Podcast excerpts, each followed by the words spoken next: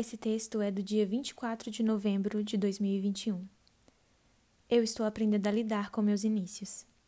Estou aprendendo que não gosto de mostrar minhas imperfeições e por isso tenho dificuldade com inícios. Porque eles mostram que eu não estou pronta, que eu não sei de tudo.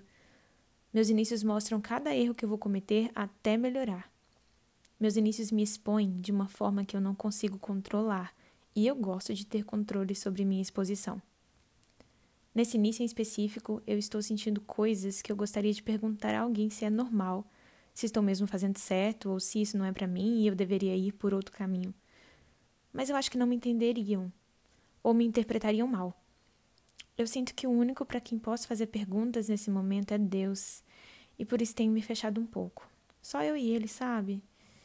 Eu e ele fazendo planos, sonhando, trabalhando juntos, rindo juntos, passando perrengue juntos. Eu confesso que tenho receio do que isso pode causar nas minhas relações com as pessoas mais próximas.